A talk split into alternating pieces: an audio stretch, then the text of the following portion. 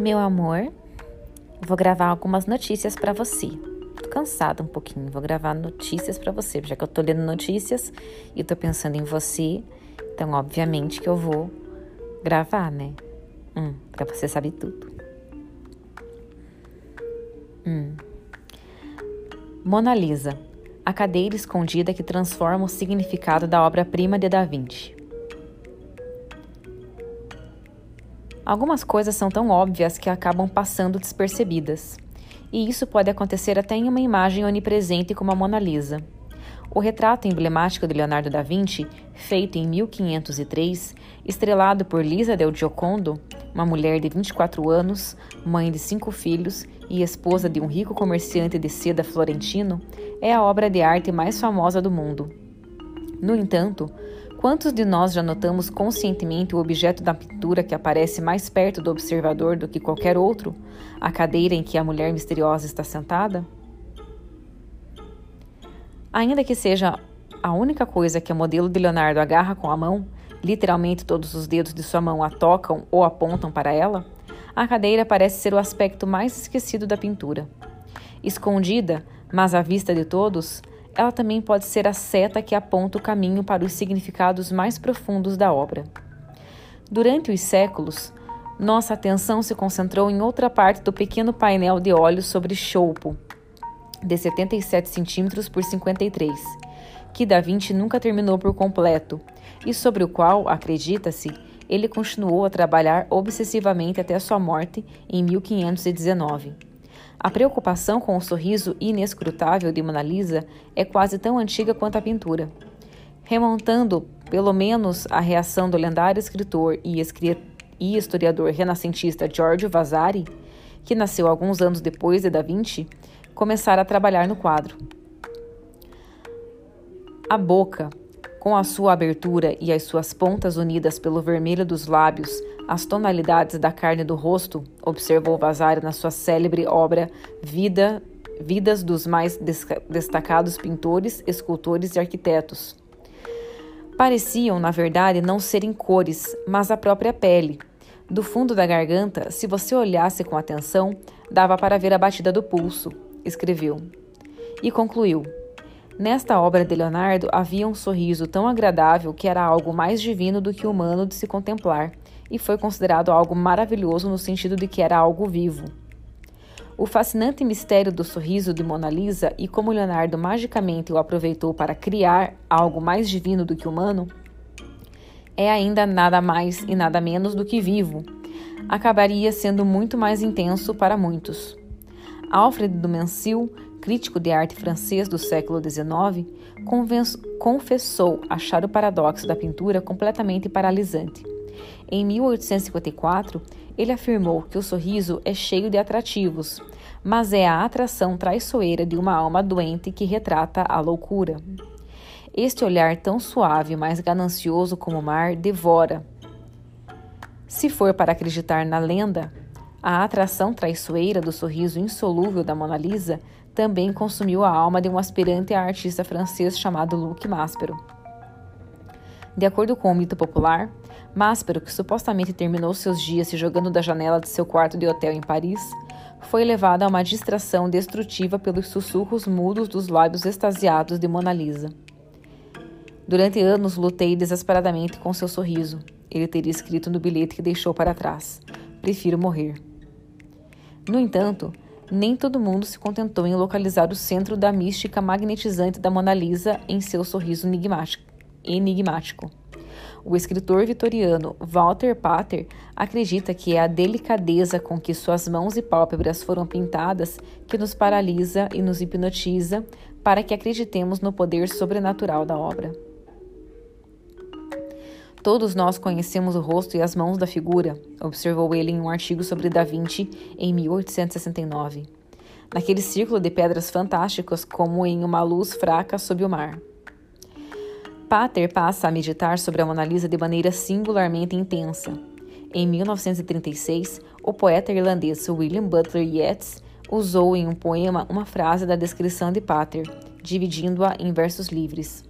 A passagem que Yeats não pode deixar de responder começa assim: É mais antigo do que as rochas que se senta, Como vampiro, morreu muitas vezes e aprendeu os segredos da tumba. Mergulhou em mares profundos e guarda seus últimos dias ao seu redor. Ela traficou através de redes estranhas com mercadores orientais e, como Leda, ela era a mãe de Helena de Troia e, como Santana, a mãe de Maria.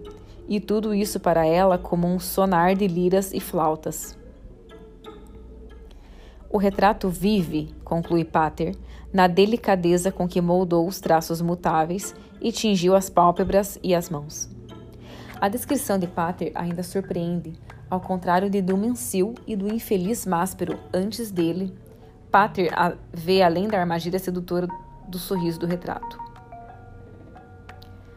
A pintura está fixada em uma vitalidade maior que se infiltra nas profundezas da superfície. Ao argumentar que a pintura representa uma figura suspensa em um vai-vem incessante entre o aqui e agora e algum reino de outro mundo, Pater aponta para a essência mística do apelo perene da pintura, seu senso surreal de fluxo eterno. Como Vasari, Pater testemunha uma presença pulsante e transpirante, características mutáveis que transcendem a materialidade inerte do retrato.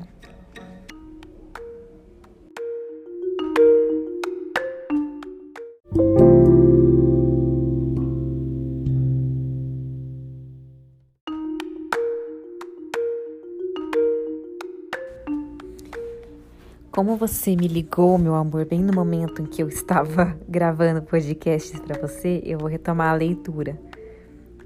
Vou retomar para não ficar perdendo sentido. A gente ainda tá falando da Mona Lisa, né?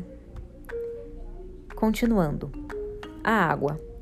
A chave para a força da linguagem de Pater é a insistência em imagens aquáticas que reforçam a fluidez do ser elusivo da modelo luz fraca no fundo do mar, submerso em mares profundos, traficado com mercadores orientais. Como se a Mona Lisa fosse uma fonte viva e inesgotável de água, uma ondulação sem fim nos redemoinhos intermináveis do tempo. Talvez seja. Há razões para pensar que tal leitura, que vê a modelo como fonte de eterno, ressurgimento. Ai, desculpa, meu amor. Talvez seja. Há razões para pensar que tal leitura, que vê a modelo como fonte de eterno ressurgimento que muda de forma, é exatamente o que, Leonardo, pretendia. Flanqueado em ambos os lados por corpos d'água fluentes e que o artista habilmente posiciona de forma a sugerir que são aspectos da personalidade da modelo, o tema de Da Vinci tem uma qualidade estranhamente subaquática que é acentuada pelo vestido verde alga. A Mona Lisa usa uma segunda pele de anfíbio que se torna mais e mais escura com o tempo. A cadeira. Virando ligeiramente o olhar para a esquerda, é possível ver que Mona Lisa não está sentada em um banquinho qualquer, mas no que é popularmente conhecido como cadeira poseto. Significando pequeno poço, o poseto introduz um simbolismo sutil na narrativa que é tão revelador quanto inesperado.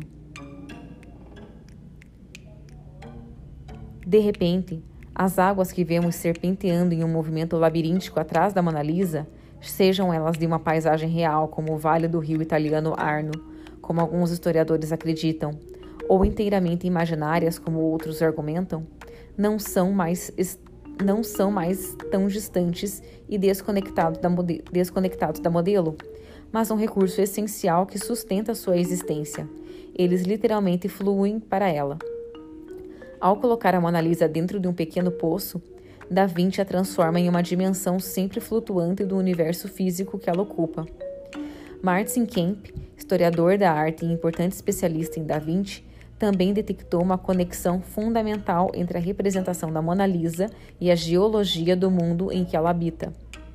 O artista não estava literalmente retratando o ar no pré-histórico ou o futuro, afirma Kemp em um estudo sobre o artista mas estava moldando a paisagem da Mona Lisa com base no que havia aprendido sobre a mudança no corpo da Terra, para acompanhar as transformações implícitas no corpo da mulher como mundo menor ou microcosmo. A Mona Lisa não está sentada diante de uma paisagem, ela é a paisagem. Hum, que doido, né, amor? O significado do poço. Como acontece com todos os símbolos visuais usados por Leonardo, a cadeira Poseto é multivalente e serve mais do que simplesmente uma ligação entre Mona Lisa e o conhecido fascínio do artista pelas forças hidrológicas que moldam a Terra.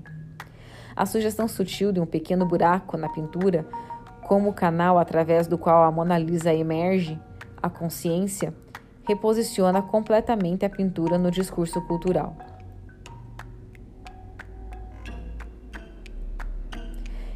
Este não é mais um apenas um este não é mais apenas um retrato secular, mas algo espiritualmente mais complexo. As representações de mulheres junto ao poço são um marco na história da arte ocidental. As histórias do Antigo Testamento de Eliezer, encontrando Rebeca em um poço, e Jacob com Raquel no poço, se tornaram especialmente populares nos séculos 17, 18 e 19. Além disso, as representações apócrifas da Anunciação no Novo Testamento, o momento em que o arcanjo Gabriel informa a Virgem que ela dará à luz a Cristo, ao lado de uma fonte, eram comuns entre os ilustradores de manuscritos medievais e podem até ter inspirado o retrato mais antigo de Maria. Como um emblema infinitamente elástico, como sugere Walter Pater, a Mona Lisa é certamente capaz de absorver e refletir todas essas ressonâncias e muito mais. Não há ninguém além dela.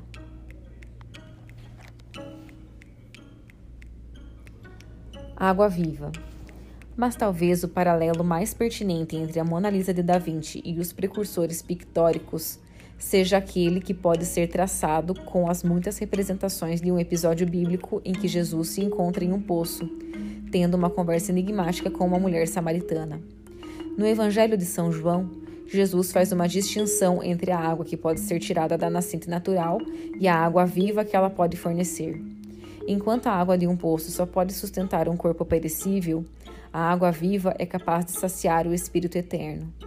As representações notáveis da cena pelo pintor italiano medieval Duccio di Buonsenga e pelo mestre renascentista alemão Lucas Cranach, o Velho, tendem a colocar Jesus diretamente na parede do poço, sugerindo seu domínio sobre os elementos fugazes desse mundo. No entanto, ao colocar seu modelo metaforicamente no poço, Da Vinci confunde a tradição e sugere, em vez disso, uma fusão dos reinos material e espiritual, um borrão do aqui e do além em um plano compartilhado de criação eterna.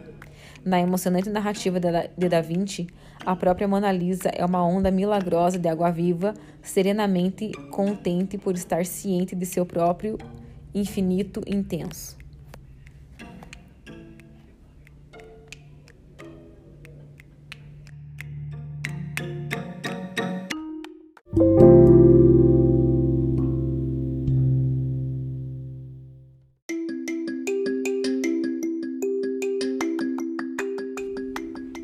Mais uma notícia, meu amor. Para o teólogo e pesquisador Ronilson Pacheco, de 44 anos, parte substancial das igrejas evangélicas no Brasil, principalmente as grandes denominações, tem sido conivente com a violência sofrida por pessoas negras e pobres das periferias de grandes cidades, população que forma a enorme massa de fiéis dessas mesmas igrejas. A leitura da igreja e de grande parte da liderança evangélica é de que a violência tem uma razão de ser, tem legitimidade, se ela for exercida pela polícia, diz Pacheco em entrevista à reportagem.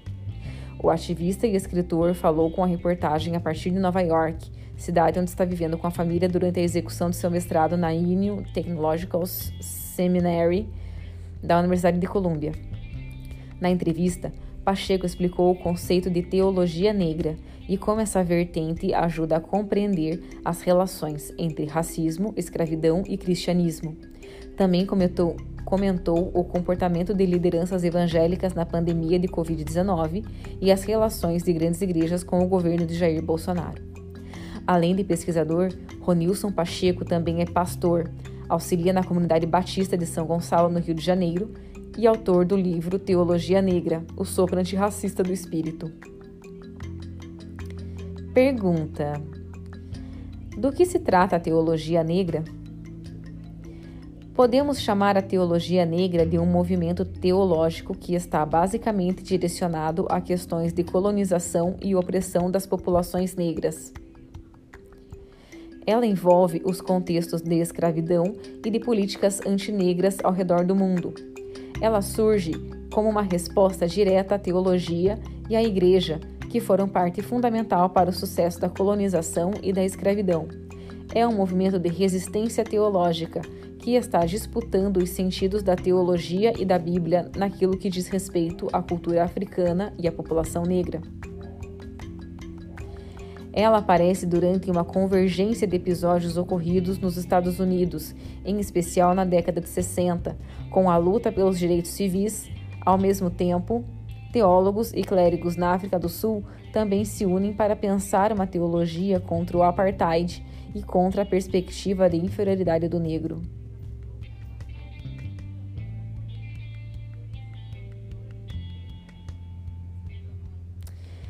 Estranho ele falar isso, né, meu amor? É um movimento, teo... é um movimento de resistência teológica que está disputando os sentidos da teologia e da Bíblia naquilo que diz respeito à cultura africana e à população negra.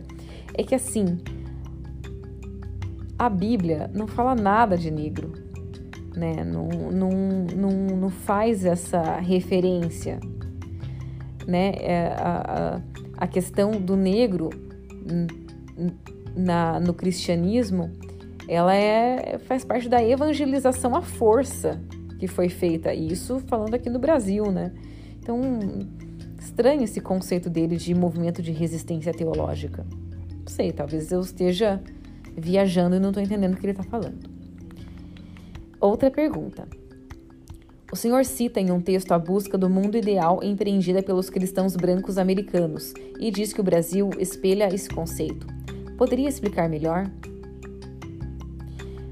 Nos Estados Unidos, esse mundo ideal está muito ligado ao mito da causa perdida. É uma história bastante conhecida, uma espécie de refúgio narrativo dos brancos do sul dos Estados Unidos que perderam a guerra civil para as ideias, para as ideias abolicionistas do norte, mas se sentem vitoriosos moralmente. Esses estados mantiveram a pureza dos valores e uma sociedade coesa, comprometida com Deus, com os valores cristãos, com a família e com a pátria. Nesse mundo ideal, o racismo não existe nem faz diferença. As tensões da sociedade são neutralizadas para manter os privilégios daqueles já privilegiados, evitando discutir os prejuízos que o racismo causou e causa à população negra. Nesse contexto, há frases como: Em Deus não existe preconceito. Obviamente, em Deus pode não existir, mas na sociedade existe. Então, esse mundo ideal é usado como um recurso narrativo para dizer que não existe opressão nem privilégios. Esse conceito tem uma forte influência na igreja evangélica brasileira. Qual a relação da branquitude de Jesus com o racismo?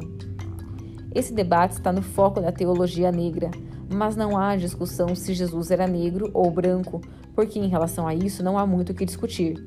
É difícil imaginar uma figura branca na Palestina daquela época. Porém, a associação de Deus e de Cristo com a branquitude foi extremamente importante para a manutenção do racismo, do colonialismo e da inferioridade da população negra. Com isso vieram a violência e a opressão. Cristo branco elimina qualquer possibilidade de identificação teológica e bíblica com a população negra. Deliberadamente, a presença e o protagonismo do continente africano são apagados, como uma forma de justificar a colonização e a escravidão. Além disso, há uma tentativa de apagamento da tradição e religiosidade da África.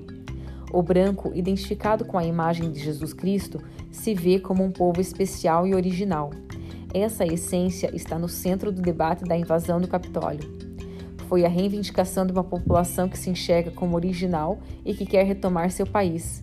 E quem é esse povo original nos Estados Unidos? São os indígenas?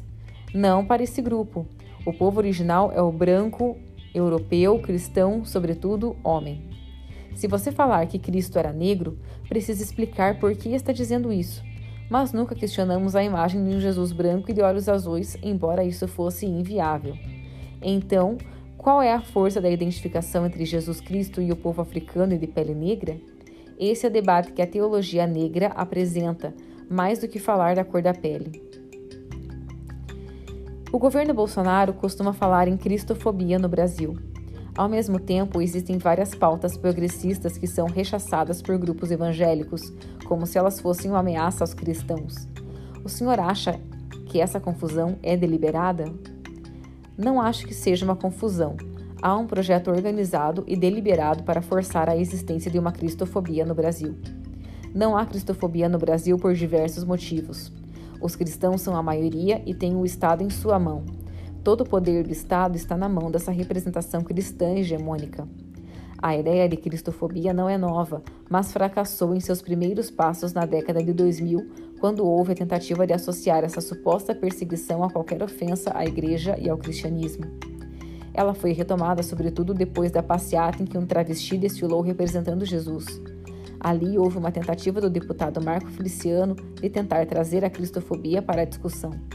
Agora, essa proposta volta e ganha força com o bolsonarismo. O que temos é um chefe do executivo quase comprometido com a ideia de um nacionalismo evangélico. Ele já loteou para evangélicos uma parte significativa do poder, como educação, direitos humanos, cultura, relações exteriores.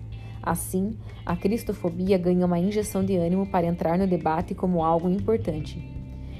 Por isso, digo que não é uma confusão, é um projeto em curso e muito bem desenhado para a manutenção de uma supremacia cristã conservadora e fundamentalista sobretudo. O que ocorre é a apropriação de casos isolados, muito distantes do Brasil, para construir uma narrativa em que até piadas de um programa de humor possam virar um caso de cristofobia. É como se esse tipo de conteúdo tivesse o mesmo peso dos ataques físicos e violentos que cristãos sofrem em alguns pontos do mundo. A ideia de cristofobia é um processo muito nocivo para o Brasil e que pode se fortalecer a partir de 2022 ou retroceder, a depender da forma como lidamos com esse debate. Ao mesmo tempo em que se fala de cristofobia, há ataques a terreiros e a membros de religiões de matriz africana. Chegou-se a noticiar que traficantes evangélicos exigiram o fechamento de terreiros em territórios controlados por facções criminosas. Como analisa? É difícil dizer por que isso está acontecendo, mas existem alguns fatores que ajudam a entender. Um deles é teológico. Saímos de uma postura teológica de negação e de falta de respeito com a cultura e a religiosidade africanas para um cenário de violência deliberada. O segundo fator é a nova configuração dos territórios periféricos, em especial no Rio, em São Paulo e em Salvador. Até a década de 70, havia uma identificação muito mais forte das periferias com as religiões de matriz africana. No filme Cidade de Deus, por exemplo, há uma cena muito forte em que mostra essa identificação. Zé Pequeno faz aquele ritual do fechamento do corpo. Fechar o corpo era muito comum na periferia para aqueles que vão à luta, que pegam em armas. Essa configuração mudou à medida que as igrejas pentecostais se tornam cada vez mais presentes nessas regiões. Essas igrejas podem nascer na sala de uma casa, em uma igrejinha da família daquela rua. Essa aproximação com as comunidades locais mudou toda uma geração. Há jovens na periferia, alguns deles envolvidos no varejo da droga, com famílias inteiras evangélicas. Existe também um grande trabalho de evangelização dentro dos presídios. Não há nenhuma pesquisa científica que aponte com dados se esse trabalho tem influência nos ataques aos terreiros, mas a gente infere que essa relação é significativa. Também não se pode deixar de lado o clima de hostilidade que veio com o governo Bolsonaro. Temos um ambiente de afirmação de superioridade do cristianismo, uma afirmação da hegemonia cristã que pode ser até violenta. Isso atravessa relações, inclusive no campo marginal. Ataques a terreiros têm sensibilizado muito menos as comunidades também. De certa forma, muitos evangélicos acreditam que essa batalha é espiritual, como se o fim de um terreiro fosse uma vitória espiritual. Como a pandemia tem sido abordada pelos grupos evangélicos que sustentam o governo Bolsonaro? Não dá para analisar essa situação de maneira hegemônica. O governo Bolsonaro tem a adesão cega e militante das grandes lideranças evangélicas conservadoras e fundamentalistas. Os donos das mega igrejas do Brasil apoiam Bolsonaro, como a Universal, Igreja da Graça, Poder de Deus. Esses líderes chamam muito atenção porque eles têm muita visibilidade e dinheiro esse núcleo está com Bolsonaro e mantém a mesma loucura da negação da realidade e dos efeitos da pandemia. Não por acaso, quando a pandemia tinha matado 5 mil pessoas, Bolsonaro fez uma convocação na Páscoa para um período de oração e jejum pelo Brasil. Todos esses pastores estavam lá, todos juntos. Alguns líderes até se recusaram a fechar as igrejas para frear a disseminação do vírus no início da pandemia, como o pastor Silas Malafaia. Esse grupo se manteve muito coeso no apoio ao governo e ao negacionismo. Eles disputaram o sentido da igreja como um serviço essencial, como se isso estivesse em questão. Para mim, esse movimento teve um nível de responsabilidade quase criminoso, se levarmos em consideração a quantidade de pessoas que as igrejas conseguem reunir em seus cultos. Muitos de seus membros são idosos, inclusive. Por outro lado, houve um racha dentro da igreja conservadora. Um grupo, mesmo próximo ao governo Bolsonaro, foi autônomo o suficiente para respeitar os protocolos e a gravidade da pandemia. Houve igrejas que foram extremamente enfáticas em seus posicionamentos pelo respeito ao distanciamento social e pelos protocolos de segurança, mesmo que sua arrecadação de dízimos tenha diminuído. Há igrejas que não reabriram até hoje. E muitas das igrejas nas periferias não só respeitam os protocolos, como foram extremamente importantes para as comunidades locais, com assistência à população pobre que perdeu sua renda durante a pandemia. Forneceram ajuda na alimentação, na saúde, no transporte para hospitais e em diversas outras áreas. Não dá para ter uma visão generalizada, embora tenhamos de enfatizar a responsabilidade criminosa dos grandes pastores conservadores e fundamentalistas que se mantiveram e se mantêm com a mesma postura negacionista com relação aos efeitos da pandemia no Brasil. O senhor já escreveu que igrejas evangélicas ficam em silêncio em relação à violência que se abate sobre negros e pobres das periferias. Por que existe esse silêncio? Esse silêncio é muito comum e é consequência de uma postura teológica que está na formação da igreja evangélica brasileira. De uma maneira geral, a igreja hegemônica nega o conflito. Outro ponto é o lugar que a própria violência tem na teologia. A igreja valoriza muito a autoridade. Ouvir e respeitar a autoridade é uma postura boa. Existe uma ideia de que se você obedece à lei, se obedece à sua liderança, você está obedecendo a Deus. O que é uma operação policial mal feita, desnecessária, violenta e racista na periferia? Em tese, para a igreja hegemônica, a violência não aconteceria se as pessoas obedecessem à autoridade, se não reagissem quando abordadas. As crianças vítimas de balas perdidas não morreriam se, se não estivessem expostas. É uma ideia de quem não deve não teme, e que as coisas acontecem de maneira que deveriam acontecer.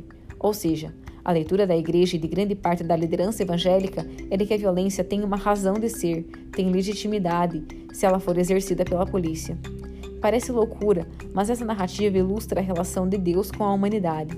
Se você estiver certinho, sem pecados, você não tem o que temer. Não precisa ter receio da ação da autoridade. Portanto, não é só um silêncio das igrejas, é conivência. É, aqui ele tem toda a razão, né, meu amor? Porque realmente, uh, de uma forma muito simplista, as pessoas têm esse discurso de que, de que elas são, de que um, um, um abuso policial, um excesso de violência é porque a pessoa pediu, né? E não existe isso. Essa atitude não é contraditória com o próprio cristianismo? A Bíblia conta que Jesus foi torturado e morto porque era considerado um bandido transgressor, uma ameaça à autoridade. É absolutamente contraditória, mas estamos falando de uma realidade da Igreja do Brasil, que é conservadora e fundamentalista. Essa igreja trai a história de Jesus quando nega seu sofrimento, sua tortura e sua morte na cruz. Há uma leitura simplista de que a forma da morte não importa, de que Jesus morreu para salvar a humanidade. Essa postura também trai a história de, de como Jesus se relacionou com o poder. Os evangelhos são muito claros ao mostrar que Jesus não tinha nenhum apego ao poder. Pelo contrário, ele prega a ideia do serviço. O texto diz: Aquele que quiser ser maior vai ser aquele que servir mais. E nosso exemplo de liderança evangélica é exatamente o oposto. São pessoas ricas e muito bem servidas, e elas atuam com fiéis que muitas vezes estão abaixo da linha da pobreza. Temos igrejas no Brasil que viraram grandes grupos empresariais multimilionários, correto?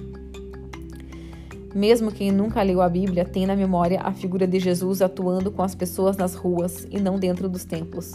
Em contrapartida, nos textos, os piores momentos de Jesus ocorrem dentro dos templos, onde ele é ameaçado, de onde tem de fugir, onde ele é sempre confrontado. Então, essa igreja traz Jesus em todos os aspectos de forma proposital. É preciso neutralizar a história de Jesus para justificar toda a riqueza da igreja, os pastores milionários e todo esse apego ao poder. Nossa, seria muito para a cabeça dos, do, da galera, meu amor. parece que parece que as pessoas funcionam com duas caixinhas na cabeça. Parte desses líderes evangélicos também apoiou os governos do PT. Quando se deu essa mudança? O governo Lula, sobretudo, teve uma participação considerável de evangélicos progressistas, pessoas que têm uma história de defesa dos direitos humanos e da democracia. Essa é uma história pouco conhecida, mas muitos pastores e lideranças evangélicas foram presos, perseguidos e exilados durante a ditadura militar. Essas pessoas tiveram uma participação importante na redemocratização do país, mesmo que os lobos da bancada evangélica já estivessem ali, atuando no entorno do poder. Apesar desse apoio a Lula, o lugar conservador e fundamentalista estava sendo disputado. Quando surgiu Bolsonaro, o conquistou por inteiro. Ali está a virada. A eleição de Bolsonaro consolida a dificuldade de acesso e visibilidade para qualquer evangélico progressista.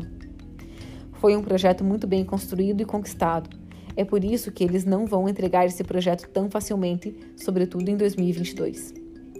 Você costuma criticar a visão estereotipada dos evangélicos como um bloco que seria apenas formado por pessoas conservadoras. O que deveríamos fazer para fugir dessa armadilha?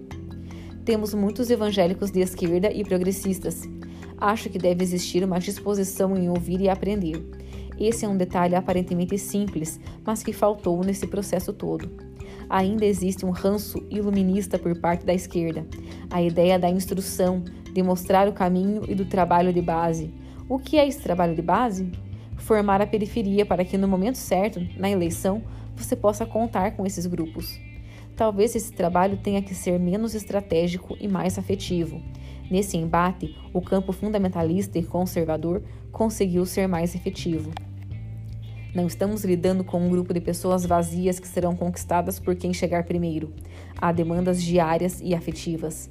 É preciso saber andar junto e ouvir na medida em que esse espaço é dado, é possível construir caminhos alternativos.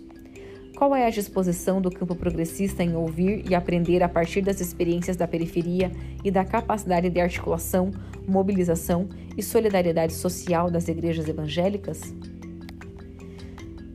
Pergunta: Nos Estados Unidos existe uma tradição das igrejas evangélicas na luta antirracista. Por que essa proximidade não ocorre no Brasil? Há uma diferença significativa e isso também tem a ver com a influência dos Estados Unidos em nossa formação evangélica. As grandes igrejas conservadoras que vieram ao Brasil, principalmente as presbiterianas e batistas, eram muito proselitistas, com missionários que tinham como objetivo conquistar territórios, salvar almas. Não tivemos no Brasil a presença de missionários de igrejas negras americanas. Algumas delas têm mais de 210 anos. Eu congrego em uma igreja que tem 210 anos, formada por etíopes que tiveram sua participação na Igreja Batista negada. Mas essas igrejas não tiveram interesse missionário de formar uma comunidade negra na América Latina. Tenho esperança de mudança. Hoje temos movimentos mais fortes, com tolerância e diálogo interreligioso. Já há uma agenda e uma teologia antirracista muito fortes. Uma geração de jovens negros está interessada em ler teologia negra. Veja como meu livro é procurado cada vez mais por jovens evangélicos negros que muitas vezes estão em igrejas tradicionais com uma teologia ainda com ranço racista muito forte. Há um movimento negro evangélico em crescimento, construindo alianças entre as igrejas. Estamos num caminho que considero interessante e promissor.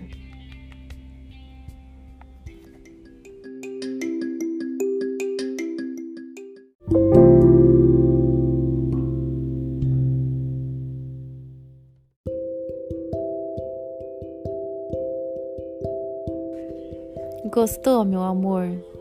Ficou meio esquisito, né? Mas depois eu volto com mais podcasts para você. Hum, um beijo.